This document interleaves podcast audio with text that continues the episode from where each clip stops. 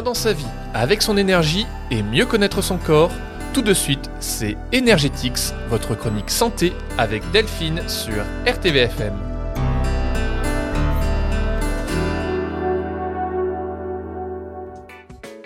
Bonjour à tous, nous voici en octobre et qui dit octobre dit octobre rose. Un mois qui a pour but de sensibiliser les femmes au dépistage du cancer du sein. Une campagne annuelle qui fait sa première apparition en France en 1994. Mais qui est à l'origine de ce projet? Étonnamment, c'est le magazine Marie-Claire et le groupe Estée Lauder qui créent ensemble l'association nommée Le cancer du sein Parlons-en, rebaptisée ensuite Ruban Rose en 2020. Ce fléau nous touche tous. Nous connaissons toutes et tous au moins une personne proche atteinte d'un cancer du sein. C'est effectivement le cancer le plus fréquent chez la femme. Une femme sur huit développera un cancer du sein au cours de sa vie.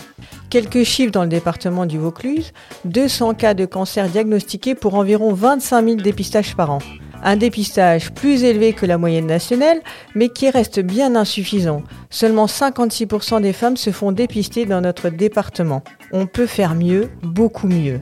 Dépister tôt, c'est un cancer de bon pronostic dont le taux de survie reste stable.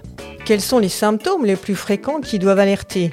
Une boule dans un sein, des ganglions durs au niveau de l'aisselle, sous le bras, des modifications de la peau du sein et du mamelon, un changement de la taille ou de la forme du sein.